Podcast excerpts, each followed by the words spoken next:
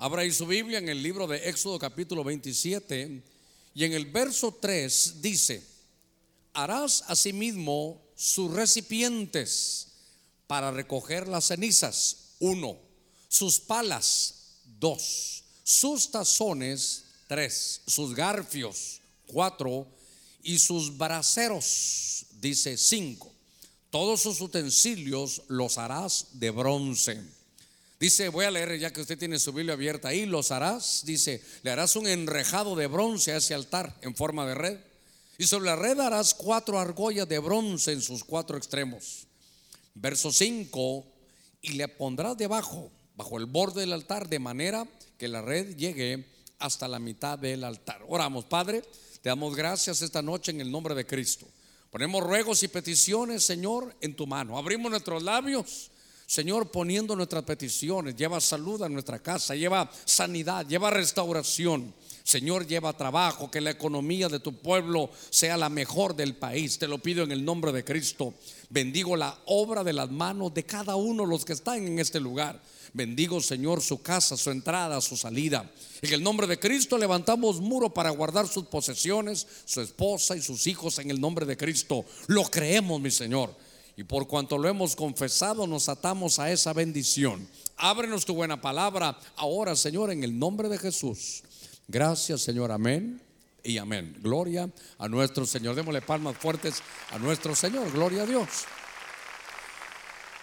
Hemos estado trabajando un poquitito en este tabernáculo, hermano, de, Moisés.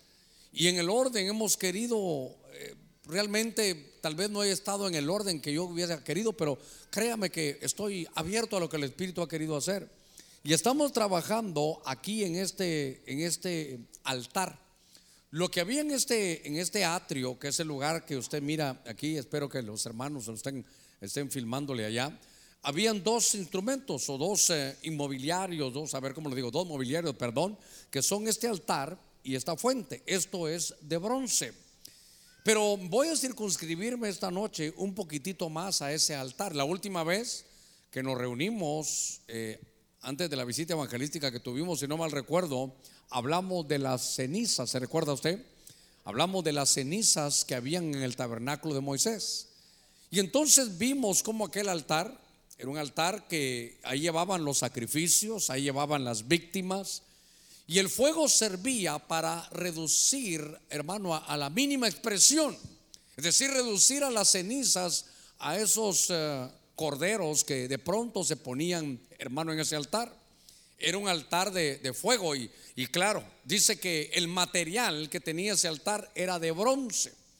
Todo lo que aparece en el atrio, eso, hoy voy a hablar un poquitito de las herramientas que el sacerdote tenía en el altar. El sacerdote no solo llegaba ahí, sino tenía algunas herramientas que nos van a hablar de algunas cosas que me han bendecido mucho. Ahora, tal vez para ir poniendo este, este, esta noche lo que quiero hablar, usted leyó en el verso 3 que el sacerdote que se iba a mover en ese altar del holocausto, ese altar de bronce, dice que iba a tener recipientes, iba a tener herramientas y que eran cinco. Usted las puede subrayar ahí. Dice un recipiente para recoger las cenizas. Quiere decir que había cenicero. Por favor, ningún fumador se vaya a poner contento, ¿verdad? Decir, ah, bueno, si había ceniceros aquí puedo utilizar en mi casa yo también. Sino que estos, realmente son los verdaderos ceniceros. Se iban a poner ahí las, las cenizas. Aparte de, de tener ese lugar para poner las cenizas, eso hablamos un poquitito entonces al, enfocarme ahí me di cuenta que no solo había ese instrumento, sino que habían palas también. Número dos, dice que habían tazones que son como palanganas, dicen algunos que se llaman jofainas, que era ahí la sangre que le sacaban a los corderitos se ponían en esos recipientes. Número tres, aparte cuatro, habían garfios que eran como tenedores de, tres, hermano, como un tridente. Se metían para poder mover todos los, los eh, imagínense, bueyes cortados, habían vacas cortadas, qué sé yo, corderos que había que moverles la carne y arreglar el fuego. Y por último, que era muy, muy importante, de las cinco cosas que vamos a hablar, habían un lugar para colocar las, las brasas. Ahora, Yo quiero que, veamos tal vez punto número uno, porque de eso estoy llamado a, a hablarlo primeramente, es Recuérdese usted que en ese altar del holocausto se ponían los corderos. Recuérdese que esto nos habla que el cordero había sido reducido a cenizas. Recuérdese que esto me habla de que el cordero fue quemado. Diga conmigo el cordero quemado. Porque eso me recuerda que nuestro cordero, Cristo Jesús, bajó a las partes más bajas del infierno, a las partes más bajas ahí de la tierra, y hermano, y él fue en lugar suyo y mío. Eso lo hemos estudiado algún momento, algo iremos a decir, pero ya lo hemos explicado. Y entonces por eso yo quiero tal vez con esos instrumentos, con esas herramientas que tenía el sacerdote aquí en este, en este altar de bronce, quiero sacar cinco cosas de extraerle, hermano, de las, de las bendiciones que el Señor dejó cuando Él fue a ese sacrificio. Punto número uno. Punto número dos quiero también ah, ubicarlo a usted como sacerdote. ¿Cómo, qué, ¿Cómo debe de moverse en las cosas, hermano, que son cosas espirituales? Y tal vez si me diera tiempo también aplicarlo a, los ministerios, que como esos cinco son los cinco ministerios también. A ver si, si el tiempo me da, porque lo que quiero yo es enseñarle ahora.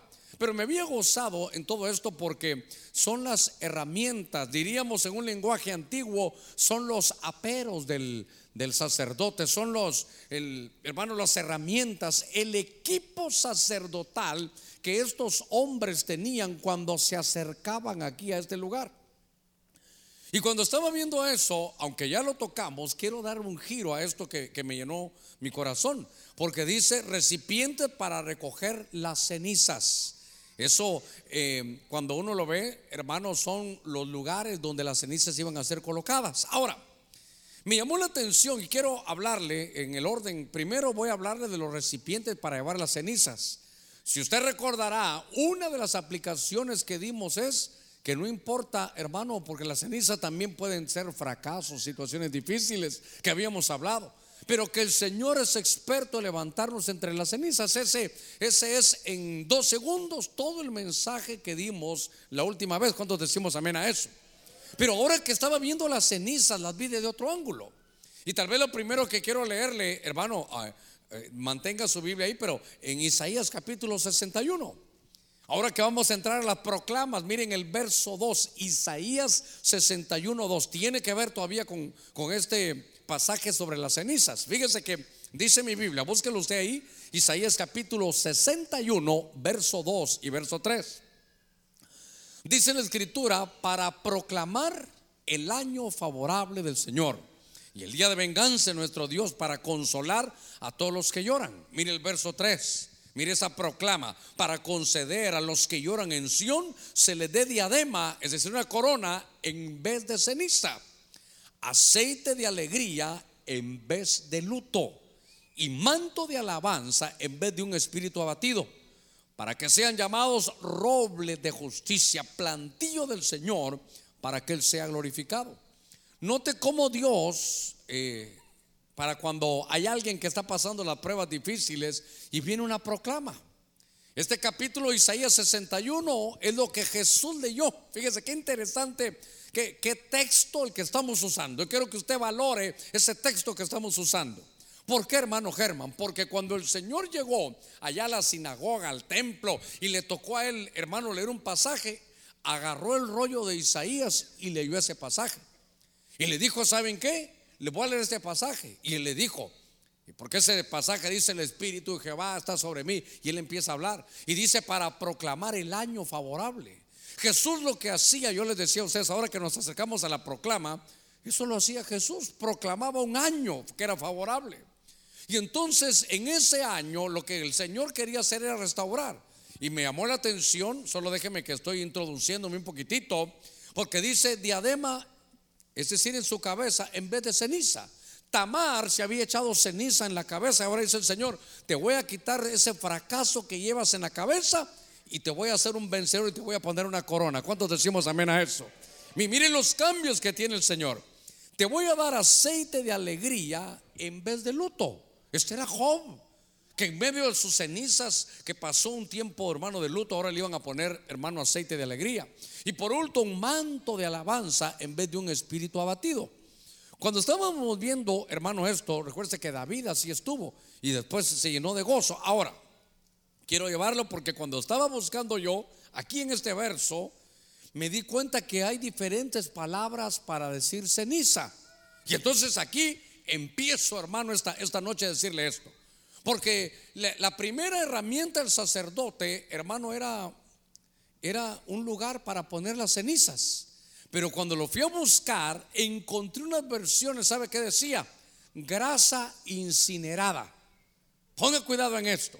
Que cuando se deshacía, hermano, aquí el fuego, hermano, llevaba aquí a, las cenizas, al, holocausto, a la víctima, al, al, cordero, si usted quiere, se hacía la grasa que tenía, era una, era una grasa que era, se usaba como aceite. Y la palabra, fíjense qué cosa, esa grasa, insisto, era grasa incinerada.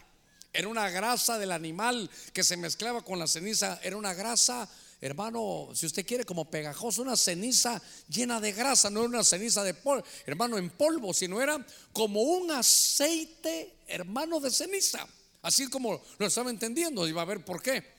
Y entonces esa palabra en hebreo es una palabra que se dice dashen. Y esa ceniza grasosa que se dice Yashen, entre sus acepciones, mire qué lindo, tiene la palabra prosperidad. Cuando yo estaba viendo esto, mire, entonces lo primero es, hermano, honrar el sacrificio de Cristo. Y lo primero que cuando Cristo se reduce a cenizas, no son cenizas, hermano, como el polvo, sino, sino que son cenizas como aceitosas, como, como que fueron aceite para ungir. Ahí, ahí le voy a el texto bíblico. Y entonces lo primero que extraigo yo del sacrificio de Cristo es que sus cenizas nos traen prosperidad. Y mire qué lindo eso. Por eso ahora cobro más fuerza cuando yo le repito aquel texto que dice que el Señor siendo rico se hizo pobre para qué? Para diga, diga, se hizo pobre para enriquecerme. No solo estoy hablando de riqueza, hermano, material, no, lo más lindo es la riqueza mental, la riqueza del corazón, la riqueza del alma, la riqueza del espíritu, pero esa riqueza te va a traer riqueza material también. Y entonces veo que esa palabra dashen, hermano, es prosperidad. Es decir, que esos, eh, esos ceniceros, dice, era cenicero, dice una versión, para la grasa incinerada. Nuestros, la Biblia que yo le leí, la Biblia de Américas, dice recipientes para la ceniza. Pero yo me imaginaba una ceniza, perdóneme mi ignorancia, como una ceniza en polvo. Pero vi que esa ceniza era una ceniza de grasosa, porque era, hermano, resultado de quemar a la víctima en ese lugar. Y entonces, fíjese que estaba leyendo, ahí solo déjeme que le lea esto. A ver, usted me va a decir por lo menos en dónde y en qué capítulo está esto. Dice, tú preparas mesa delante de mí en presencia de mis enemigos. ¿Qué salmo es? Salmo 23, verso 5. Has ungido mi cabeza con aceite y mi copa está rebosando. Yo quiero que ponga una notita en su Biblia, si usted lo tiene ahí, donde dice, me has ungido. Es la palabra Dashen. Entonces, aquí es la, el salmo de la oveja con el pastor. Y entonces el hermano, la oveja dice, mira pastor, tú me has ungido. Hermano, quiere decir que hay ovejas ungidas. ¿Cuántos son ovejas ungidas? Entonces, mire, qué interesante esto. Entonces, esa, esa, esa unción que le ponían, eh, hermano, eh, a, a, la oveja, era de esa palabra Dashen. Y entonces, lo que yo estaba viendo Hermano, es que yo no creo que haya yo no creo que haya alguien que no quiera estar ungido. Yo creo que todos queremos ser ovejas ungidas. Pero, a ver, ¿cuántos queremos la unción de Dios? Usted sabe que la unción de Dios es una habilitación para hacer cosas hermosas. Ahora, aquí es la habilitación para tener prosperidad. Y yo sé que eso me van a señalar, pero hermano, ahí está en la escritura. Y entonces yo veo que hay una unción para tener prosperidad. Y yo creo que todos la queremos. ¿Cuántos decimos amén a eso? Ahora, ¿cómo se obtiene esa, esa, esa unción, ese aceite Dashen? ¿Cómo se obtiene? Eso es, el, eso es lo que nos gusta. ¿Cómo se obtiene? Subiéndose al altar. Quiere decir que si nosotros queremos unción, primero hay que subirse al altar. No sé si usted oyó la profecía que te voy a mandar mi fuego, pero es para quitar tu grosura, para quitar tus carnalidades. Pero lo, cuando yo estaba oyendo esa profecía decía, eh, si, si de ahí se saca esta unción. Entonces, solo déjeme que le dé unos textos, porque estoy en el primer punto, que para mí es una cosa hermosa, porque en ese altar se queman las grosuras, las carnalidades. Hermano, lo que se queme en este altar es la carne. ¿Cuántos somos, cuántos tenemos carne aquí? ¿Verdad que a veces somos carnales? Ahí, va a haber los líos que nos vamos a meter, pero, pero qué lindo es que en ese altar hay una bendición hermosa. Y entonces, fíjense que en el libro de Proverbios, capítulo 11, verso 25, le puedo llevar otros textos, pero ese es el que me interesa. En ese texto dice, el alma generosa, ¿qué dice? Lo voy a esperar que, bueno, ahí está, el alma generosa será prosperada. Y fíjese que cuando uno lo busca, dice, el alma generosa es la que tiene el aceite Dashen. El alma generosa es la que encontró la unción, pero es ese, ese tipo de cenizas. Entonces encontré algo que la bendición del altar. A ver si voy a tratar de ordenarme porque lo primero es el Señor se subió ahí, fue reducido a las cenizas, pero las cenizas eran grasa incinerada, hermano del sacrificio. Y esa palabra búsquela, hermano, creo que es la Ay, Dios mío, si no estoy mal la memoria, creo que es la H1880, si no estoy mal, si no usted me, me, perdona. Pero la palabra Dashen significa prosperidad. Diga conmigo con fuerza, prosperidad. El deseo entre las cosas del sacrificio de Cristo. Esas cenizas te traen prosperidad. Fíjese que, por ejemplo, en Proverbios 13:4 dice: El alma de los diligentes será prosperada. Y en el original es será Dashen que son, que es esa grasa incinerada que sale, hermano, de ese lugar. Entonces, lo primero que, que, me marcó y me llenó mi corazón es, empecé a ver las herramientas del sacerdote. Y la primera era, había que guardar, hermano, por ahí unos hermanos me hicieron el favor de hacerme unas herramientas y me las alcanzaran por ahí. Ahí la voy a, no sé ni dónde la voy a poner, pero en algún lugar. Entonces, el sacerdote, de cinco cosas que tenía era la primera voy a guardar esta, esta grasa. es que era ceniza, pero una ceniza como, como llena de grasa. Me imagino el color, hermano negrito de la, de la ceniza. Pero era, una ceniza Dashen. Quiere decir que el resultado de que el Cordero de Dios. Ah, gracias, hermano. Gracias. Ponme aquí todas mis cositas, a ver dónde las voy a poner. Perdóname aquí. Voy a parecer como una señora en el mercado con todas las cosas aquí, pero. Esto vamos a ver dónde me lo puedes dejar. Ahí, pues lo puedes poner aquí, mira. Aquí, aquí, aquí lo vamos a poner. Ahí está. Muy bien. Hoy sí. Bueno, entonces, por ejemplo, a ver cuál es el hijo de estas. Mira, aquí están las latitas. Es que estas son de bronce. Una cosa, por ahí hay un dicho que dice, hermano, que usted es como el bronce. Mientras más lo lijan, más brillos le sacan, hermano. Yo vi, dije, el bronce aguanta, aguanta, hermano, estas, esta, este montonón de fuego. Entonces, fíjense que déjeme ponerle esto y le voy a ir poniendo todo. El sacerdote lo que tenía entre sus herramientas era dónde poner la ceniza. A ver, ¿cómo se llama esa ceniza? Dashen. Entonces la ceniza aquí se la voy a poner. Ahí va. Pero esa ceniza es Dashen y Dashen significa prosperidad. Que no se me olvide, que del sacrificio de Cristo nos da prosperidad. ¿Estamos ahí todavía? Bueno, entonces sigamos hablando un poquitito más. Cuando en Éxodo 27:3 seguimos viendo la, escritura, dice, hermano, harás a sí mismo sus recipientes para recoger la ceniza, ya lo vimos. Ahora dice, y sus palas. Entonces los dios esos hermanos son maravillosos. Un hermano le dije yo, me dijo, pastor, ahí se lo llevo en la tarde. Sí, hijo, pero, pero son las 3 de la tarde. Yo se lo llevo, me dijo. Bueno, le dije yo. Entonces, mire, tenían palas.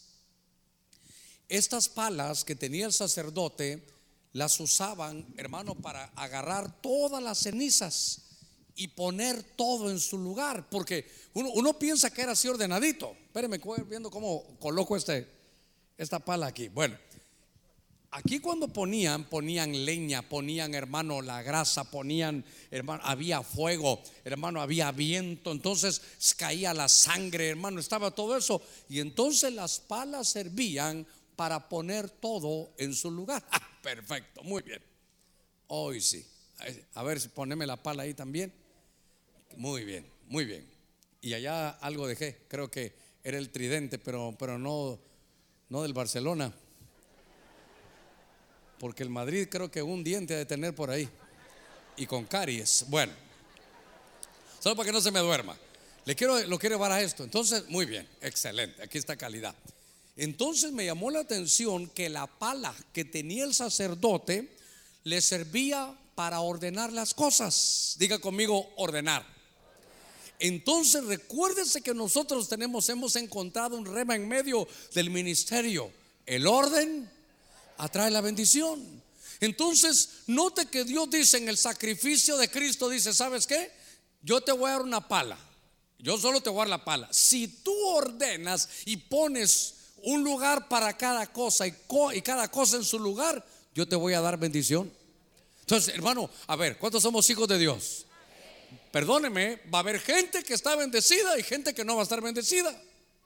Mire, Obededom Obededom tuvo tres meses el arca del pacto, dice la escritura, Obededom tuvo tres meses el arca del pacto y Dios lo bendijo.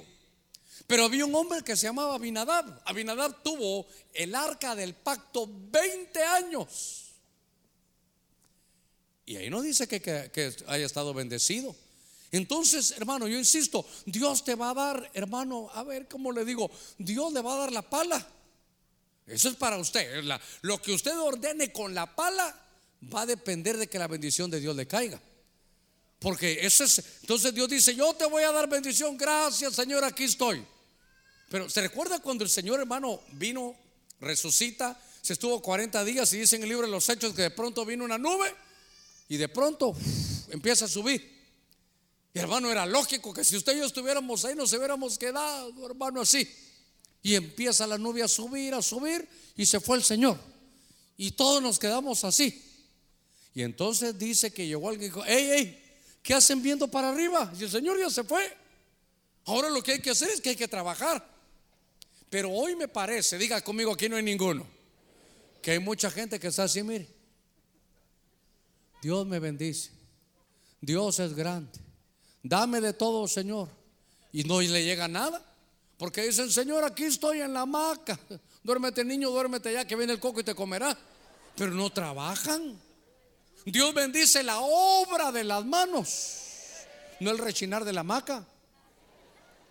Entonces Dios dice, ¿saben qué? Le voy a dar palas. A mí lo que me habla la pala es que coloca las cosas en orden. Entonces, mire, estas son, las herramientas que tiene, hermano, el sacerdote. A ver, ¿cuál era la que habíamos elegido de esta es, verdad? Aquí teníamos, hermano, la ceniza, Dashen, prosperidad. Si ponemos orden, Dios tiene bendición. Entonces empecé a ver eso. Porque usted tiene que saber, hoy, a ver, alguien me dijo, me preguntaron, pastor, si hay alguien que tenga 15 años de estar buscando al Señor y no ha prosperado en nada. Yo digo, qué raro, hermano. Yo digo, qué raro. Le voy a decir algo. Esto no es de la noche a la mañana tampoco. No crea que ya recibió a Cristo y cuando salga se va a tocar las bolsas llenas de dinero. No, yo recuerdo que mi pastor decía que la, visión que Dios le había dado era, ahora mete este pueblo en la vida en abundancia. Y yo sabía, hermano, Dios nos iba a bendecir. Y yo sabía que Dios iba a hacerlo, pero, pero tuvimos que empezar a trabajar. Fíjese que yo, yo vendí una, hermano, estuve de vendedor de una revista, hermano una revista cristiana que se llamaba Curios. La palabra Curios es Señor, pero, pero se llamaba ahí que redes sociales, ahí para leer algo había que leer, hermano, y llegaba con mi moto a vender, hermano. Al principio, qué calidad, y después, hermano, eh, mire, cuando sacan el otro número, ya va a salir, ya va a salir, y yo, hermanos, y el otro número. Quieren más revistas, entonces, hermanos, se tardaron en sacar ese número. Entonces perdimos credibilidad. Y cuando yo ya llegué con el tercero, no, esa revista ni sacan ni, en orden va, me dijeron, hermano. Yo decía, Dios mío, y si no vendo revistas no gano nada. Aunque sea, se la dejo aquí. Yo, ¿sabe qué dije? Bueno, se le voy a dar el precio que me la dan a mí, que miren qué pasa. Ni así me la dejan, me la querían agarrar, hermano.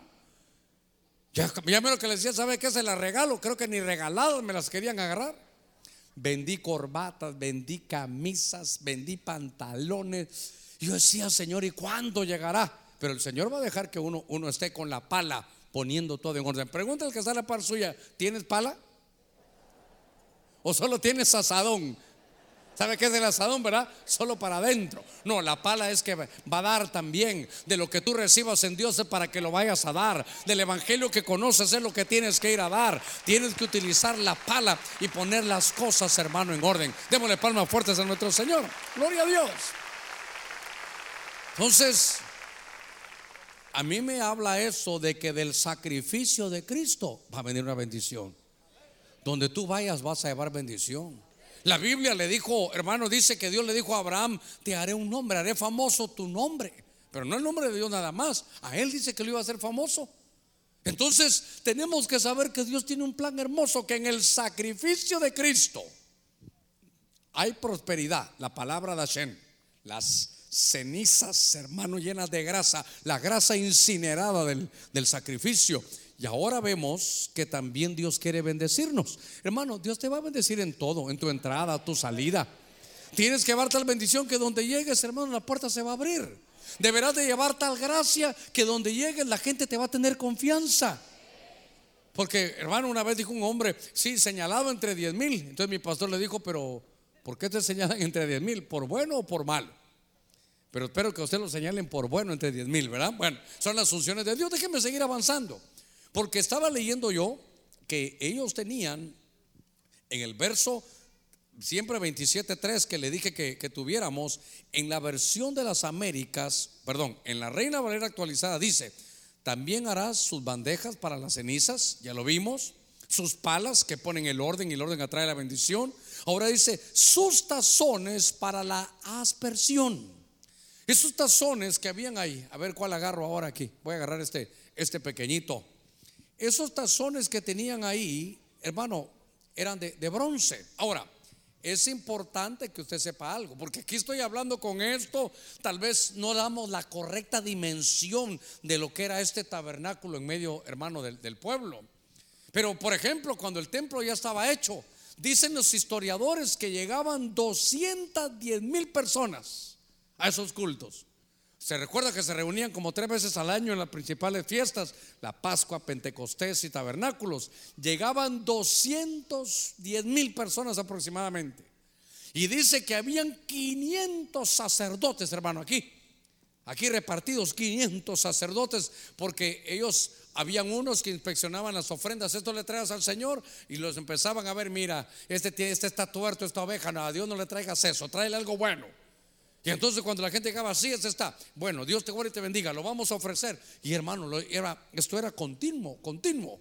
De tal manera que usted recuerde que cuando Salomón, hermano, solo estoy, estoy hablando del tabernáculo de Moisés, pero nos sirve aplicar esto. Cuando Salomón inauguró o dedicó el templo, él puso mil holocaustos, subió mil veces ahí, hermano, poner ahí, mil animales, uno por uno, iban poniendo ahí. Es decir, que era una, hermano, era una fiesta, eso tremenda. Ahora, aquí dice los tazones, hermano, para, para la aspersión. Entonces aquí es importante, porque el corderito, hermano, que traían, le sacaban la sangre. Y entonces la sangre la ponían, mire, en un tazón de, de bronce. Le llaman ahí tazones para la aspersión. Aspersión significa para, para rociar. Ahora, como se está hablando de la sangre, aspersión de la sangre del cordero. Ahora quiero que, hermano, esto es de, las cosas principales que uno debe saber. Porque dentro de las cosas que el Cordero de Dios tenía ya, era lo que nos dio fue su sangre. Eso era, hermano, tan importante. Y es que hay que diferenciar, porque hay sangre que fue derramada. Derramada. Mire, a ver si no, no me voy por otro lado, pero diga conmigo derramada. El Padre derramó su amor para con nosotros. El Hijo derramó su sangre.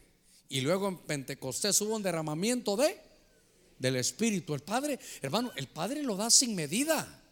Derramar no es, no es goteo, derramar es dar todo lo que tiene. Y entonces cuando se ponía el sacrificio, había sangre derramada. Pero también de la sangre, porque hermano, esto era, esto se llenaba, a ver si, no sé si lo pueden poner ahí en la pantalla, para que vean cómo se derramaba ahí la, ahí la sangre. Pero lo que me llama la atención es que esa sangre se derramaba, pero el sacerdote agarraba de la sangre de ese sacrificio y la guardaba porque esa servía para rociar, rociaban el tabernáculo. Rociaban, hermanos, los, los, las cuatro esquinas, quemaban los cuatro cuernos, la rociaban. Entraban a rociar el lugar santo, el lugar santísimo, con la sangre. Ahora, cuando hablamos de la sangre de Cristo, yo quiero, hermano, que, que, que realmente la veamos. A veces la gente, mire, la gente muy hermosa en el Evangelio, y muchos dicen, me cubro con la sangre de Cristo. Ya te vas, hijito, te cubro con la sangre de Cristo. Y le voy a contar, está bien. Eso, ¿usted lo hace a veces? Usted nunca ha dicho, me cubro con la sangre de Cristo. O su hijo ya se va y va a algún lugar, mi hijito, te cubro con la sangre del Señor. Está orando por algún enfermo, yo te cubro con la sangre de Cristo. Pero usted sabe que cuando ya la gente sabe un poquitito de Biblia o considera que ya sabe un poquitito de Biblia, a veces la gente se pone soberbia. Y entonces dicen, eso no es bíblico, la sangre fue derramada. Yo digo, esto por quererse ser sabios se hacen necios. Porque la sangre no solo fue derramada, la sangre se usaba también para ser rociada. Creo que en primera de Pedro capítulo 1 verso 2 dice, hermano, que dan gracias al Padre porque en su preconocimiento nos ha elegido. El Padre nos ha elegido. El Espíritu Santo dice nos santifica. Y dice para ser rociados. Diga conmigo rociados. Con la sangre de Cristo para la obediencia. Ah, entonces qué lindo cuando usted está por su hijo, te cubro con la sangre de Cristo. Es como decir, te estoy rociando. Entonces cuando usted le diga, la sangre fue derramada, sí, pero también fue rociada. También están los tazones, hermano, de la aspersión. Entonces, déjeme solo decir algo, hermano, esto es, es no, no podemos predicar a Cristo sin mencionar la sangre del Señor. Porque la Biblia dice que sin derramamiento de sangre no hay remisión de pecados. Nuestros pecados fueron, hermano, fueron perdonados. Usted y yo fuimos purificados por la sangre de Cristo. La sangre de Cristo nos da la confianza para entrar ahora a la misma presencia del Señor. Antes esto solo lo hacía una persona. Por eso es que sabe que considero yo que por mucho tiempo la iglesia era solo el pastor. A uno le dicen, usted que está más cerca de Dios. Y yo digo, gracias hermano, porque ni modo, mi trabajo es estar ahí buscando, orando, hermano, buscando al Señor. Pero usted tiene un trabajo secular, usted tal vez trabaja en un banco, en, tiene su empresa, pero usted por eso no implica que no tenga acceso directo, hermano, con el Señor. Usted no tiene que llamar pastor, ya hermano, ya parezco yo como, como el recepcionista del cielo, ¿verdad? Aló, sí, ¿con quién quiere hablar, hermano? Con el Padre, ya se lo comunico. Usted no me necesita. Usted puede marcar Jeremías, hermano, ¿se recuerda? 33.3, clama a mí directamente y yo te responderé. No importa la hora, hermano, a la hora que usted clame, el Señor le va a contestar. Démosle palmas fuertes a nuestro Señor. Pero, pero, ¿y de dónde sacó usted ese, ese privilegio? ¿Qué obra hizo usted? Ninguna. Pero la sangre de Cristo te ha dado confianza, te hizo un camino nuevo y vivo para llegar a la misma presencia del Señor. Por eso tan importante, hermano, es, es recordar la sangre de Cristo. Dice Colosenses 1:20 que nos da paz para con Dios. Dice la Biblia en hebreo, ¿sabe qué? Que la sangre de Cristo nos hizo santos. Por eso, ¿sabe qué, hermano? Ya no mire tanto su condición, mire su posición en Dios. Porque a veces nuestra condición cualquiera nos mira y nos va a ver todos mal laminados. Tal vez te mira así medio de lado, sí, pero eso es la parte, hermano, natural, la parte que todos ven. Pero la parte espiritual, ah, hermano, usted está sentado con Cristo en lugares celestiales. Usted tiene acceso directo para estar, hermano, delante de nuestro Señor. Entonces, fíjese qué cosa esta. Entonces, ahora, eh, mire, aquí sí me gustaría que viera aquí su, su Biblia. En Hebreos capítulo 13, verso 20 y 21. Ahí búsquelo usted. Este es de los que más me gustan. Es que los beneficios de la sangre, hermano, necesitaría varios cultos para hablarlo. Pero como aquí estamos, el sacerdote tiene un instrumento, hermano, que es los tazones de la aspersión. Él tenía, él guardaba para poder rociar, para, para obediencia, para entonces, en figura, lo que estamos viendo aquí era, hermano, qué importancia le daban a la sangre. Y ahora entendemos, porque la sangre de Cristo, diga conmigo, la sangre de Cristo. La sangre de Cristo en ese Hebreos 13, 20 y 21 dice que nos hace aptos. ¿Habrá algo para lo cual ustedes no servían? Sí, hermano. Hay cosas, hermano, que, que uno no, uno dice, yo no soy bueno para eso, pero en una necesidad que el reino de Dios tenga, la sangre de Cristo te hace apto. Hermano, si estás, eres, qué sé yo, recién convertido y de pronto hay necesidad de bautizar a alguien, no, usted está, qué sé yo, hermano, en una montaña, no necesita ir, llamar para que alguien llegue, hermano, tres días caminando en burro para subir a donde usted está. La sangre de Cristo lo hace apto. La sangre de Cristo, ¿sabe qué? Lo capacitó. La sangre de Cristo le da a usted el visto bueno para que desarrolle las cosas del reino de Dios. Entonces me llamó la atención que la sangre, entre los beneficios de la sangre, nos hace, hermano, ser aptos. Qué lindo eso, hermano. A ver, voy a bajarme para leer ese, ese pasaje ahí en el libro de Hebreos. Búsquelo usted, capítulo 13, verso 20 y 21. Pero por eso, entre las herramientas, entre, entre los aperos del sacerdote en el altar, hermano, este es de los principales, el tazón de la sangre para la aspersión. ¿Alguien tiene por aquí Hebreos capítulo 13? ¿Lo tienes tú? Verso 20 y 21. A ver qué dice. Y el Dios de paz, que resucitó de entre los muertos a Jesús nuestro Señor, el gran pastor de las ovejas, mediante la sangre del pacto eterno. Mediante la sangre del pacto eterno os haga aptos en toda obra buena para hacer su voluntad, obrando Él en nosotros lo que es agradable delante de Él, mediante Jesucristo, a quien sea la gloria por los siglos de los siglos. Amén. ¿A qué le parece? Nos hace apto para la obra que Dios, mire, cuando Dios decida hacer algo, lo va a hacer con usted, vaya confiado. Pero pastor, ¿cómo voy a poder yo? La sangre de Cristo te hace apto. La sangre de Cristo te da capacidad, te va a dar la gracia para poder desarrollar ese trabajo que Dios tiene en el reino. Démosle palmas fuertes a nuestro Señor. Entonces, ah, porque recuérdense que lo primero que yo estoy viendo es, hermano, los beneficios que hay ahí. Claro, lo, estamos viendo a través de lo que el sacerdote tenía. Voy a aprovechar aquí esto que para mí es importante. Note algo que es, que es para mí lindo verlo en el Evangelio. En el Antiguo Testamento, a ver, allá está mejor, aquí está más pequeño. En el Antiguo Testamento, usted miraba esos sacrificios, entonces venía fe. Y si sus pecados tenían en el Antiguo Testamento, los pecados se cubrían. Diga conmigo, se cubrían. La sangre de los machos cabríos, las, la sangre de los toros, de los bueyes y de esas ovejas, lo que hacían era cubrir tus pecados. Quiere decir que si es era un pecado, mire, ahí está cubierto. Pero, ¿qué pasa si yo hago esto? Ahí está el pecado todavía, pero claro, lo cubrían. Como cuando vayan a llegar visitas a la casa, va a llegar la suegra y la sala está sucia y usted levanta la alfombra y, y tapa y todos entran y aquí no hay nada. Pero si miran debajo de la alfombra, hasta cucarachas van a ver, hermano. Entonces en el Antiguo Testamento la sangre de ellos cubría, diga conmigo, cubrir. Con más fuerza, cubrir. Pero la sangre de Cristo no te cubre los pecados. La sangre de Cristo, pastor, se equivocó. No, la sangre de Cristo no te cubre los pecados. La sangre de Cristo te limpia, te borra. Mire, aquí estaba esto, entonces la sangre de Cristo, hermano, ya, ya no está. Y aquí no hay nada, ya no hay nada que cubrir. Por eso, ¿sabe qué? A ver, siempre me, gozo en eso. Por ejemplo, si este púlpito fuera la cruz de Cristo, todos los que vivieron aquí en este tiempo traían aquí su ofrenda y entonces cuando Dios se las aceptaba, les cubrían sus pecados.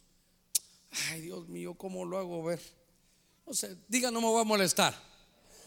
Por ejemplo, algunas algunas hermanas, algunas mujeres, si tienen ahí algo que no está bien, se echan maquillaje y no se ve. No se ve. ¿Por qué? ¿Por qué? Porque lo cubrió con maquillaje. Lo cubrió. Pero cuando ya llega a la casa, se va a acostar y se echa el agua, el lío ahí sigue. Mira, pero ahora le estoy diciendo. Entonces, en el Antiguo Testamento les cubrían los pecados, ¿sabe qué? En fe de que alguien va a venir y lo va a pagar.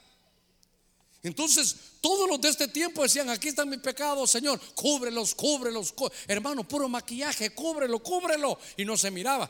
Y ellos decían, algún día va a venir el Cordero verdadero y ese sí lo va a quitar. Por eso cuando apareció el Cordero, hermano Juan el Bautista dijo, ¿saben qué? Espérense, hoy es un día muy especial. Allá viene Jesús, Él es el Cordero de Dios que va a quitar el pecado, Él va a desarraigar el pecado del mundo. No lo va a cubrir, lo va a quitar. Démosle palmas fuertes a nuestro Señor.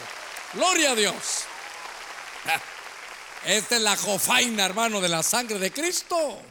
Ahora, los que nacimos después, ¿Cuándo nacimos después de la cruz? Nosotros nacimos después de la cruz de Cristo. Y entonces esperamos que lo paguen. No, muy bien, no. ¿Por qué? Ya lo pagaron. Yo sé que aquí hay contadores y aquí hay que gente que sabe contabilidad. Aquí es cuentas por pagar. Pasivo. En buen catracho, estamos fregados. Hay que, es una cuenta que hay que pagar. Pero en el Nuevo Testamento, cuentas pagadas por anticipado. Qué lindo. Nuestros pecados de antes, los de ahora y los de después ya están pagados por la sangre poderosa de Cristo. Ah, démosle palmas fuertes a nuestro Señor. A su nombre. Ah, qué lindo esto, hermano. Es que esto es hermoso. Entonces, hermano, aquí, en esta jofaina, en, esta, en este tazón, aquí venía la sangre. Entonces, hermano, me voy a quedar corto, pero la sangre te da confianza para entrar al lugar santísimo. La, la sangre, hermano, te da paz para con Dios. La sangre nos hace santos. Qué lindo, hermano.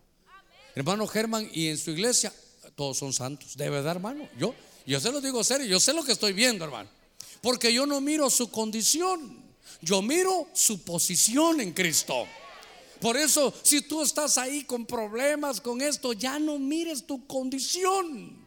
Mira tu posición. ¿Qué posición tienes? Hijo de Dios, ¿quién te la dio? La sangre poderosa de Cristo Jesús te hizo santo, te hizo apto, te limpió todo pecado. Démosle palmas fuertes a nuestro Señor.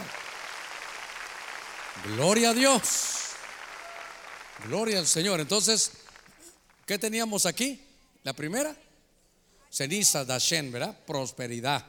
Ahora que tenemos aquí, la sangre. Hermano, la sangre te hace apto. La pala te ordena y te trae bendición. Mire todo lo que está ahí, hermano, en ese, en ese sacrificio de Cristo. Déjeme, déjeme avanzar un poquitito más. Yo no sé si usted va a tener preguntas para ver cómo nos va en el tiempo y tal vez nos da, nos da para eso. En el mismo capítulo 27.3 del libro de Éxodo, en la versión de los una versión antigua, Dice, harás también sus calderos para limpiar su ceniza, uno, sus paletas, que son las palas, dos, sus tazones de aspersión, ya los vimos de la sangre, tres, y sus garfios. Estos garfios son estos, hermano, era como un tridente. Y este tridente, este tridente lo agarraban los sacerdotes y era para ir hermano, poniendo la, carne que ponían aquí de los, sacrificios, la iban ordenando. Con esto ponían bien las cosas y, hermano, ordenaban el fuego. Aquí, no crea que solo era un sacerdote, habían varios componiendo todo lo que había ahí. Ahora, me llamó la atención este, este garfio, hermano, este garfio, este, este tridente que había ahí, que cuando se habla de él, realmente cuando dice que era para manejar la carne. Fíjese qué cosa. Para manejar la carne. Pero realmente lo que había ahí en el original hebreo lo que significa es que ese garfio servía para golpear la carne. Fíjese qué cosa. Para golpear la carne y para ordenar, hermano, el fuego. Ahora, cuando vemos esto, yo le decía que el objetivo era que la, la víctima que se ponía en ese altar tenía que ser reducida a las cenizas. Entonces la carne tenía que ser minimizada. La carne, hermano, tenía que ser reducida a su mínima expresión. Ahora, quiere decir, hermano, que cuando se habla de eso, recuerde que la Biblia nos habla, a ver cuántos minutos me quedan. La Biblia nos, nos habla, hermano, de, de que tenemos conflictos. Porque aunque nosotros no querramos, estamos en este cuerpo que este cuerpo es un cuerpo de humillación porque está todavía bajo el efecto de la crisis que tuvo de los días, hermano de Adán, por el pecado. Pero entonces la Biblia dice, a ver si alguien me lee ahí, hermano, en Gálatas 5, cuando habla de las, de las obras de la carne, porque aquí hay un conflicto entre nosotros. Se recuerda que la Biblia dice, el espíritu, hermano, siempre está dispuesto, la realidad está dispuesto. El Espíritu siempre quiere lo de Dios. Pero luego, ¿qué dice? Pero la carne se enferma, hermano. La carne es débil. Entonces hay una lucha, espíritu contra la carne. Y entonces el garfio, ese tridente, ese tenedor gigante que con lo que ellos movían ahí, servía para golpear la carne. Y por eso mi Biblia dice, creo que es Gálatas 5:16, andad en el espíritu y no vas a satisfacer los deseos de la carne. Porque, hermano, todos tenemos carne. No, pastor, mire, yo soy flaquito. No, no, no hablo de eso. Hablo de, del efecto que tiene, hermano, la carne. Como cuerpo se dice soma, es este cuerpo. Pero para que uno lo entienda, la carne, ese donde está, es el caldo de cultivo de, de lo pecaminoso. Se llama sarx, se llama así en el griego. Eh, ¿Tener las obras de la carne? 5.19. Oiga las obras de la carne. Todos tenemos problema con la carne. Todos, todos. Y no vaya a orar, Señor, quítame ya toda la carne porque se puede morir. A ver, ¿qué dice ahí? Miren las obras de la carne. Manifiestas son las obras de la carne, que son adulterio, fornicación, inmundicia, lujuria, idolatría, hechicería, enamistad, pleitos, celos, iras, contiendas divisiones, herejías, envidias, homicidios, borracheras y cosas semejantes a estas. En cuanto a esto, os advierto, como ya os he dicho antes, que los que practican tales cosas no heredarán el reino de Dios. ¿Qué le parece? Mire todos los líos en que nos mete la carne. Fornicación, adulterio. Ver una mujer que no es suya y, estarla deseando, hermano. Cruz, cruz, que se vaya el diablo y venga Jesús, dice usted. Sí, por eso los hombres tienen problemas que van ahí, a un lugar, hermano, y ahí se van. Y claro, las mujeres que no se hagan. Las mujeres son como aquellas ranitas que solo cierran y apagan los ojos así. Ellas van, miran el chavo, le toman la foto y se la llevan aquí. Ya, ya van. Entonces hay obras de la carne. Mire, celos, envidias, contiendas, hermano. Eso es carne. Y lo que es nacido de la carne, carne es. Entonces, en el altar, lo que el Señor ganó es, sabe que nosotros tenemos problemas con la carne. Y él dijo, te voy a dar la clave para poder vencerla. Gálatas 5:16, andad en el Espíritu y no vas a satisfacer esos deseos que le dio el hermano en 5.19. ¿Hasta qué verso llegó? Hasta el 21. Hasta el 21. Entonces ahí hay celo. Cuando usted tenga celo de alguien, envidia, con, hermano, pleitos, contiendas, eso es carne. Hermano, quítese mi lugar que yo estoy aquí. Eso es carne. Si fuera espiritual, le dijera, qué bueno que sea sentado aquí, yo me voy a sentar a otro lugar. Habla padre y oye madre. No, habla padre y oye carne. Porque entonces la carne es eso, el deseo hermano del pecado. Pero entonces note que extraemos del sacrificio de Cristo que la carne puede ser vencida. A ver, lo voy a decir así, que la carne puede ser sometida. No estoy diciendo que la carne puede ser destruida. Pastor, y entonces, hermano, aquí adentro llevamos dos, el espiritual y el carnal. Depende a quién alimente más, así va a ser usted. Si alimenta su espíritu, va a dominar la carne. Pero si solo alimenta la carne, la carne va a dominar al espíritu. Vamos a orar. Ay, ahorita no. Hijo, ahorita quiero hablar contigo. Mañana, Señor. Hijo, ahorita es importante, solo termino de ver el partido. Y aquí, hija, vas a leer, hoy es el último capítulo. ¿De qué? De la novela. Cualquier cosa es más importante porque la carne está dominando. Y ahora entonces el Señor dice, ¿sabes qué? Te voy a dar un consejo. La carne se puede dominar. Mire, a ver si no se me va el tiempo en esto. Pero la Biblia, ahí en Gálatas dice que hay dos mujeres, Sara y Agar. Y en ellas hay dos pactos. El pacto de la ley que es esclavitud y el pacto de la gracia que es libertad. Entonces, como hay dos mujeres, hubo dos hijos. El hijo de la esclava, el producto de la carne. ¿Se recuerda que Abraham tuvo un hijo con Agar? Fue esfuerzo humano, entonces ese es un fruto o una obra de la carne. Lo que nació la carne, carne es. Tal vez después lo voy a explicar mejor. Pero cuando él quería tener hijos con, hermano, con su esposa Sara, no podía. Su carne ya no podía. Entonces vino milagrosamente, ¿se recuerda? Y nació Isaac. Entonces ese era el hijo que nació no por la carne, sino por el espíritu. Y entonces se recuerdan que estaban bajo la misma casa y el de la carne molestaba al, del espíritu. Ahí estaba Ismael molestando hermano a Isaac. Ese es el lío que tenemos adentro. Cuando usted quiere hacer algo, le dan ganas de meterle un bibliazo a un hermano. Hermano, es, es Ismael que le dice tirarle un bibliazo. Por lo menos tirarle uno. Y el que te dice déjalo, está nuevo, tuvo problemas, ese es el espiritual. Y entonces, cuando yo veo esta parte, dice el Señor, ¿sabes qué? Te voy a dar el consejo para dominar. A ver cómo lo digo, para sojuzgar la carne. Andad en el espíritu y así no vas a satisfacer los deseos de la carne. Hermano, ahora que pasó el ayuno, ¿cuántos nos levantamos en la mañana con un hambre terrible, hermano? Yo no sé, el diablo que el Señor lo reprenda, pero no solo va a ser el diablo, sino la carne también. Porque días que no hay ayuno, hermano, pero ni pienso en eso, me vengo sin desayunar, yo tengo ese mal hábito que no, no desayuno. Pero este domingo me levanté. Y hermanos, desde las siete y algo ya estaba listo, preparado para venirme y miraba unos huevos estrellados, hermano, con frijolito, chirmol, tortilla recién salida del horno. Y la carne nadie te va a ver si sos el pastor aquí. Comer rapidito. Y así llegas llenito. La carne. La carne, hermano, la carne. Ahora, no, no quiero detenerme en esto porque me quedan, a ver, me quedan seis minutitos. Pero entonces, note usted que el altar, este de bronce, es para reducir a la carne a su mínima expresión.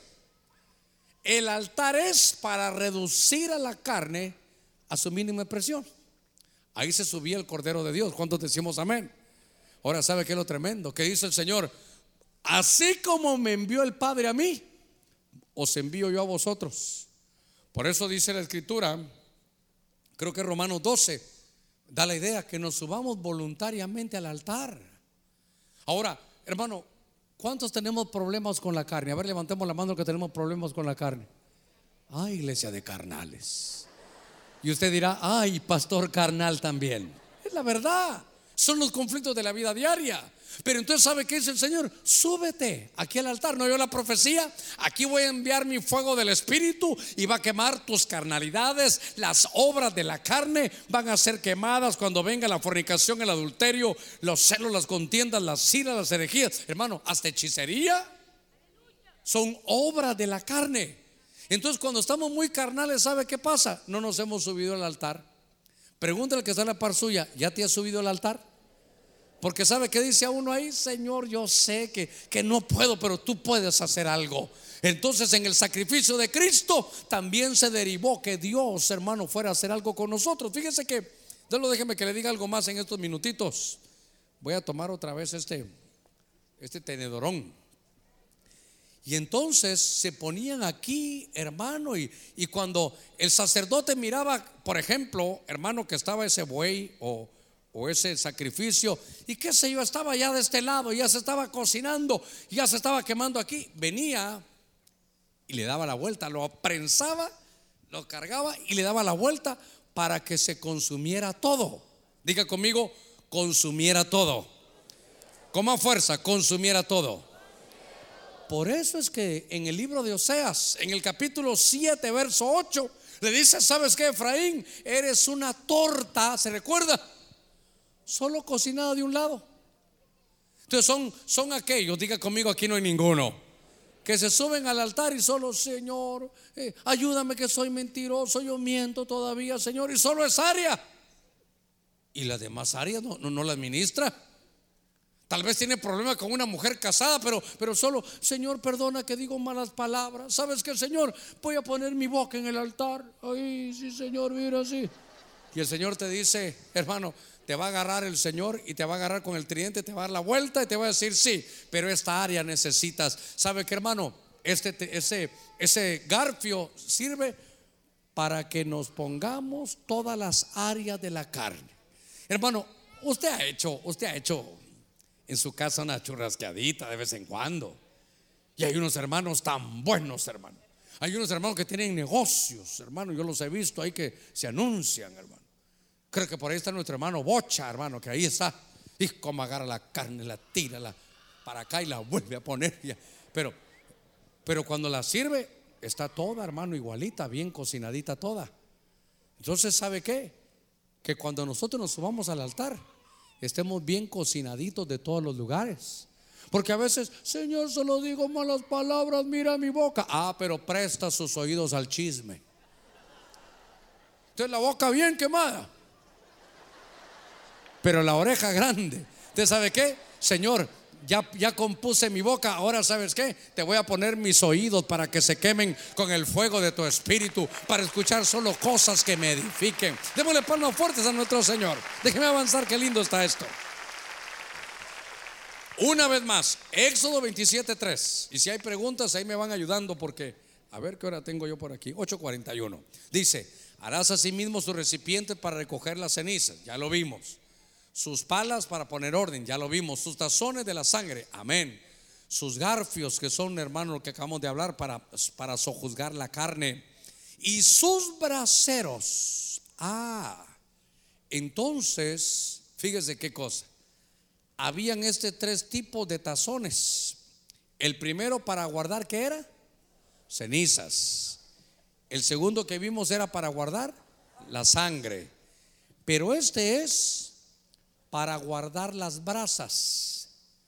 Cuando se estaba, hermano, aquí, y seguramente la pala también servía para eso, entonces estaban, hermano, eh, los sacerdotes ahí en el altar. Y entonces, cuando ellos, hermano, estaban ahí, esto es muy importante, agarraban, seguramente con la pala, porque hacer un fuego terrible, agarraban brasas y las echaban en el brasero. Agarraban las brasas y las echaban en el brasero. Ahora, pareciera que todo eso es como un, un, montón de, ritos, hermano, y ceremonia, pero tiene una aplicación tremenda. Y entonces le decían a los sacerdotes que ellos guardaran, mire el bronce, qué interesante, guardaba el, el fuego, el, las brasas, hermano, porque de este brasero agarraban el fuego para el candelero y para el altar del incienso aquí. Ahora, ¿por qué hacían esto? ¿Por qué hacían esto? Porque en Levítico capítulo 9, ahorita lo voy a leer. Ahí si los hermanos van a ver preguntas, ya pueden llevarse la mesa ahí. Ahí me devuelven mis herramientas. Entonces solo voy a leerle Levítico 9, 24. Cuando se dedicó este, este, por primera vez se armó todo este tabernáculo, dice Levítico 9, 24, que ahí estaba Aarón, los sacerdotes, oiga, y salió fuego de la presencia del Señor que consumió el holocausto y los pedazos de grasa sobre el altar. Ahora vamos entendiéndolo mejor. Dice, al verlo todo el pueblo, dice, aclamó y se postró rostro en tierra. Mire qué cosa esta. Y ahora entendemos bien lo de Elías. Iglesia, ¿va conmigo todavía? Espero que no lo esté aburriendo. Esto es una aplicación hermosa, hermano. Ahora, fíjese esto. Cuando, cuando Aarón y todo el pueblo inauguraron esto con Moisés, ya estaba listo todo. Entonces dijo Dios, ¿saben qué? Pongan la víctima ahí, pongan un cordero sobre el altar. Perfecto, ya lo pusimos. mire qué interesante esto, hermano, por favor.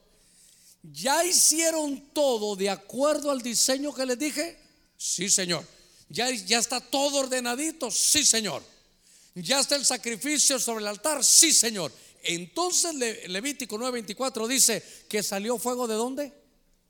Dice que Aarón sacó su encendedor y prendió fuego. Hicieron, agarraron unas piedras, agarraron dos maderitas y las frotaron. ¿De dónde salió el fuego?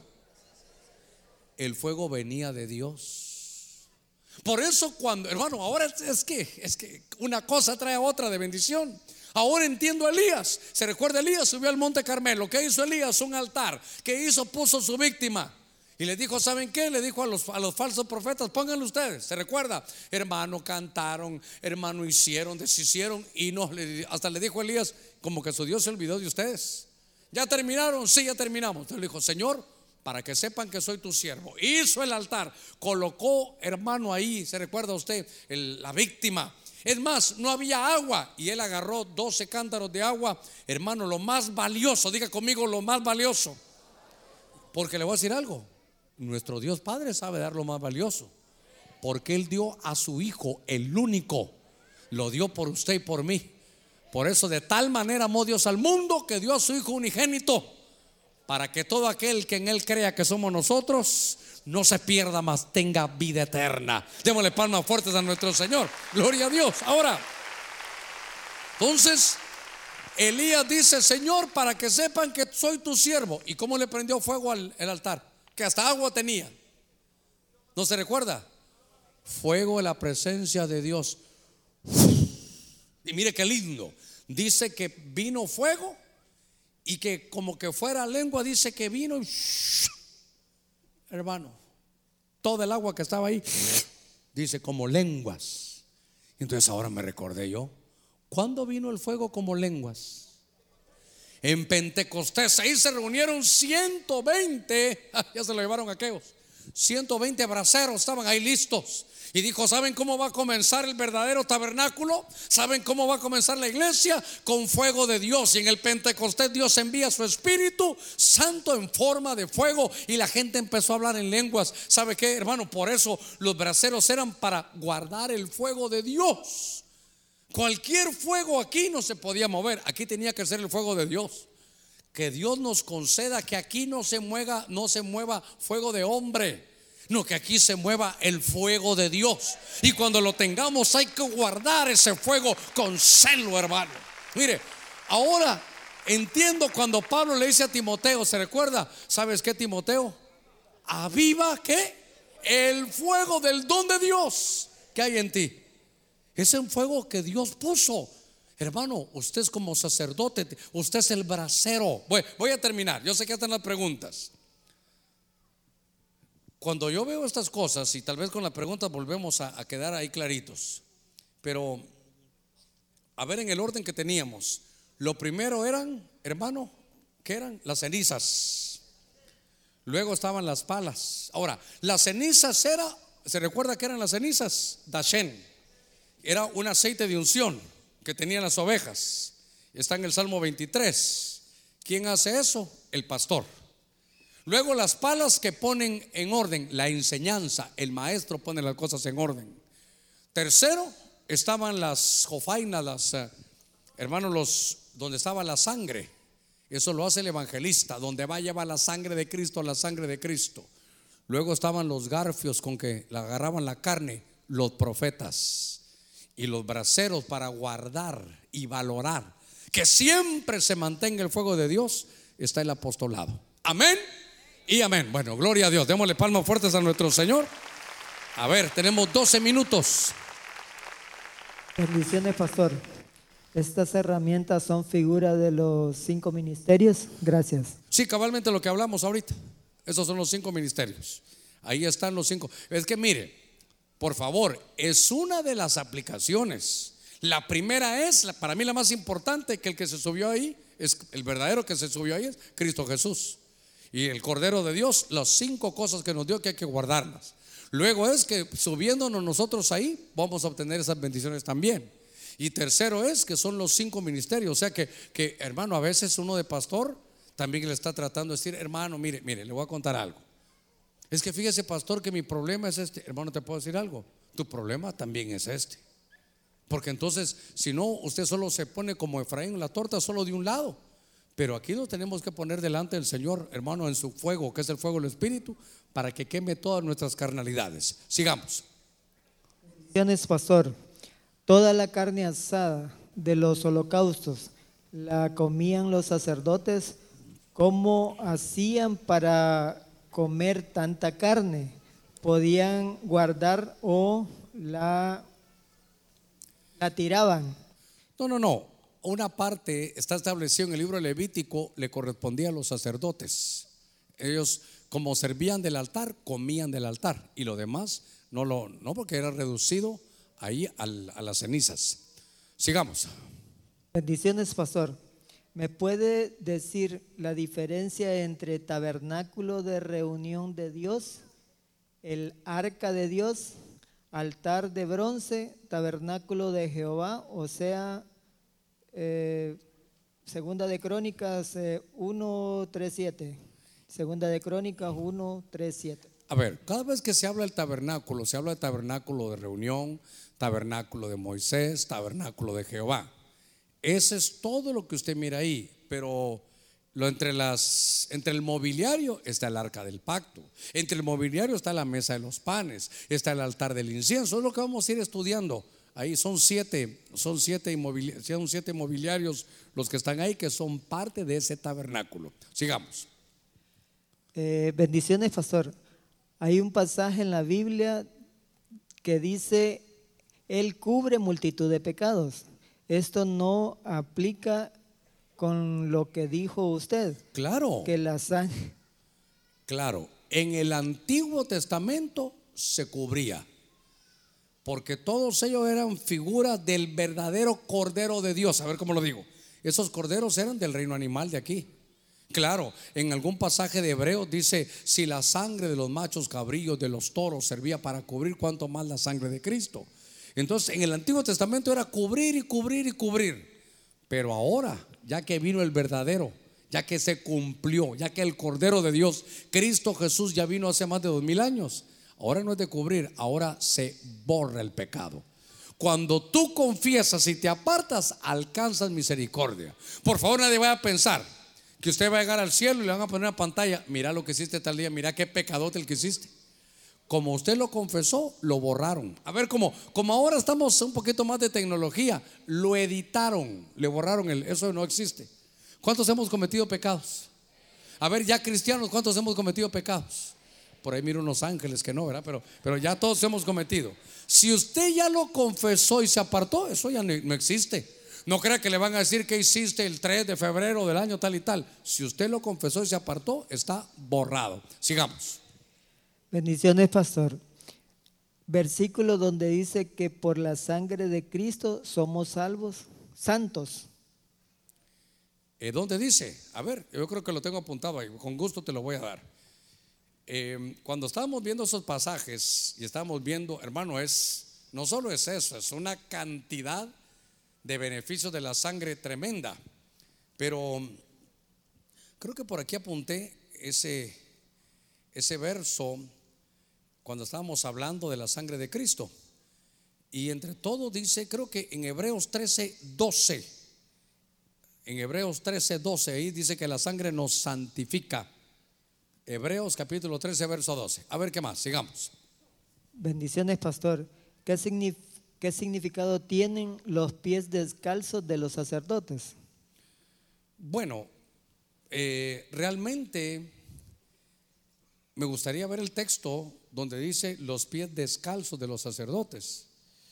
Claro, cuando se habla de ellos, muchos dicen que entraban ahí porque no dan detalles de sus, de sus sandalias. Hasta en el Nuevo Testamento cuando se ponen la armadura de Dios, se habla de, las sandalias. Sin embargo, para mí, por ejemplo, uno de los sacerdotes, que para mí era el verdadero sacerdote cuando vino Cristo, era Juan el Bautista, no era Anás y Caifás. Para mí era hermano eh, Juan el Bautista, pero no dice que tampoco andaba descalzo. Y el sumo sacerdote del orden de Melquisedec, ¿quién es? ¿Quién es? Cristo. Y decía Juan, yo no soy digno de desatar las correas de su calzado. Entonces no andaba descalzo. Hebreos 3.1 dice que él era el apóstol. Pero no, cuando se habla de, sumo sacerdote, eh, dice que Juan decía de él, yo no soy digno de desatar la correa a su calzado. Entonces no, no, andaba, no andaba descalzo. Sigamos. Buenas noches, pastor. Si en el altar de bronce se metía leña y la carne, ¿cómo identificaban las cenizas o todos se iban juntos? Todo se reducía a cenizas, todo. Por eso es, es que ahí le voy a contar unos planes que tenemos con algunos hermanos. Pero digamos, si lo hubiéramos visto así de, del, en la realidad con las verdaderas medidas, usted se hubiera dado cuenta, aunque yo creo que los hermanos de televisión no pueden hacer, que si era, por, era de tres codos, hermano, de, de alto, entonces a la mitad, codo y medio, había un enrejado, donde todo lo que era ceniza se iba cayendo. Pero como era perforado, a veces se salían las cenizas, pero obviamente eran la carne reducida a su mínima presión, que eran cenizas, la grasa y obviamente la leña. Sigamos. Ahí está, ahí está el enrejado. Ahí lo puede ver usted la parte de abajo, a la mitad, está todo ese enrejado, era para las cenizas. Gracias, hermano. Sigamos. Bendiciones, hermano. La sangre de Cristo nos hace ser santos. Por lo, por lo tanto, esta santidad nos hace ver al Señor refiriéndose al texto. Sin santidad nadie verá al Señor. Muy bien. Hay dos tipos de santidad, ¿verdad? Para que lo entendamos bien. La santidad posicional es la que Dios ya nos dio. Pero la otra santidad es la santidad que usted, hermano, desarrolla. Por eso dice la Biblia, sed santos, porque vuestro Padre es santo. Entonces dice, pórtate de acuerdo al llamado que tú tienes. Entonces, posicionalmente ya somos santos. Pero hay una santidad que hay que desarrollarla. Por ejemplo, usted posicionalmente es sacerdote, pero si todavía no lo desarrolla, usted tiene que desarrollar su sacerdocio. Entonces, hay una, a ver, le voy a decir cómo se llama eso, teológicamente hablando. Santidad posicional y santidad progresiva, así se llama. Santidad posicional, Dios ya le dio la posición. Pero hermano, a veces hacemos cosas que no son de ningún santo. ¿Cuántos a veces hacemos cosas que no son de santos? Así, amén. No, es cierto, así nos pasa a todos. Pero por eso yo predicando le decía, no mire tanto su condición, sino su posición. ¿Verdad? Por eso yo le digo, me veo a mí mismo, ¿se recuerda? Y es imposible salvarme. No, Señor, yo creo que te equivocaste conmigo. Pero miro la obra tan perfecta y digo, gracias, Señor, es imposible perderme miro la posición donde Dios me ubicó. Ahora compórtate de acuerdo al llamamiento que tienes. Sigamos. Bendiciones, pastor. ¿Por qué a Satanás, que Dios lo reprenda, también lo figuran con un tridente? ¿A quién? Esas son las caricaturas.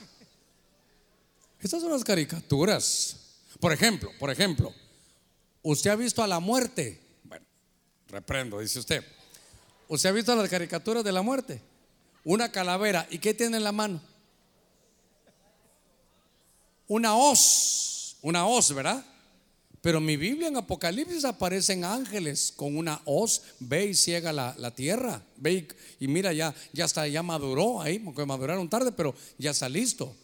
Entonces el tridente ese así que sacan, tampoco es Aquaman, ¿verdad? Ni, ni los que están por ahí, sino mi Biblia dice que era un tenedor de tres dientes, era un garfio, pero no hay ninguna, ninguna donde aparece el diablo ahí, ¿verdad? Que al diablo le sacan una cola y ahí es el tridente. Son caricaturas, eso no, no, no, hay, no hay ningún pasaje en la escritura. Sigamos. Bendiciones, pastor. ¿Será obra de la carne fallar a los cultos en esta temporada por motivo de trabajo ya que trabajamos. perdón, perdón, ahí está, por motivo de. De trabajo. No. A ver, ¿quién va a decir, sabes que yo me voy a ir y ahí que mire quién mire mi trabajo? Mañana ya hay quien mire su trabajo y lo despidieron. Yo lo entiendo bien. Yo lo entiendo bien. Ahora, ese no, eso no es carne, eso es responsabilidad. Si usted está en alguna, alguna, algún trabajo eh, con un jefe cristiano, no decir, bueno, usted es cristiano, jefe, pues ahí mire usted, yo me voy de todos modos. Mañana le van a tener su sobre blanco ya para que se vaya. Entonces, una cosa es responsabilidad. Carne es que se quedó el domingo viendo cómo ganaba. ¿Quién ganó? No, ganó el Olimpia. Pero perdió, pero perdió también, ¿verdad? Bueno, así está. Yo vi que, hermano, a las 4 estaba yo y empecé a ver que la gente a las 4 menos cuarto, dije, hermano, ¿y por qué todos se van? Pastor, todos van al juego. Ah, dije yo. Eso sí es carne, ¿ve? Mire, ver un deporte, ir a un lado, ir a otro, no es problema. El problema cuando lo pone antes del Señor. Ok, sigamos.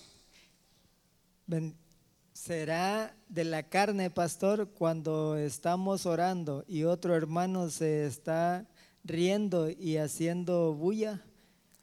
Y, lo- y a El, de- los- el que está haciendo eso es el carnal porque no logra meterse a la adoración. Ahora, si usted dice pastor y a mí me dan ganas de meterlo en bibliazo, ya también usted es carnal. Cuando veas a un hermano que está así, dice restaurar de vosotros en, con espíritu de mansedumbre. Pero hermano, no le exija a otro lo que el Espíritu Santo no ha logrado. Seguramente no lo va a lograr usted con sus regaños. Dios se encarga con cada uno. A ver, ¿en cuánto está trabajando el Señor todavía? ¿Verdad? Imagínense, el Señor tiene 40 años de estar trabajando en mí todavía y no se ha cansado. Así que vamos para adelante. La última consulta y nos vamos. Y vamos a orar. Bendiciones, pastor. Eh, la ceniza que se colocan en la frente mientras de otras religiones es válida. Pues es buena la pregunta. ¿Dónde está mm, eh, en el libro de Hebreos? Porque hay que ver, ¿verdad? Lo que pasa es que se quedaron en liturgias, se quedaron en... No, no lograron aplicarse, trajeron eso para acá. Pero de que, miren, de que había cenizas, había una vaca que era la vaca roja. Y cuando la terminaban ahí, agarraban las cenizas, las mezclaban con agua y con eso purificaban a los sacerdotes. Ese otro, otro estudio lo vamos a dar en otra oportunidad. Pero si lo hicieron, los marcaban en la frente. ¿Habrá algún lugar en la Biblia donde marcan a la gente en la frente? En el libro de Ezequiel capítulo 9. Pero de eso a que de cuaresma y esas cosas, por eso sabe qué dice el Señor. Dice, ustedes se quedaron con vuestras tradiciones, ignoraron mis mandamientos y se quedaron con sus tradiciones. Ok, la última consulta o ya le dije la última, ¿verdad? No, la última, la última y nos vamos. Ah, ya lo habías guardado todo. Sí, Muy ya bien. había guardado ya. No te preocupes, vamos a ponernos de pie. Lo más importante es llevar, extraer de ese sacrificio de Cristo como cordero, extraer las bendiciones. La primera que vimos de la ceniza Dashen, el Señor de ahí saca para que tú seas prosperado. Para que seas prosperado. Es lo que Dios quiere para ti. Para que pongas tu vida en orden, las palas, el orden atrae la bendición. Para que sepas el valor de la sangre de Cristo. Usted podrá tener cualquier rema. A mí el que me llenó ayer que leías nos hace aptos. Qué lindo eso, hermano. Nos hace aptos. Número cuatro, la única manera de dominar la carne, de sojuzgar la carne es vivir en el Espíritu. Y número cinco, guardemos el fuego de Dios. De la misma manera que, de la misma manera que Pablo le dijo a Timoteo, le digo a usted, aviva el fuego del don de Dios. Note, ¿dónde envió Dios ese fuego? Al tabernáculo. Usted es el tabernáculo, su cuerpo es su tabernáculo. Padre, en el nombre de Cristo te damos gracias, Señor, esta, esta noche.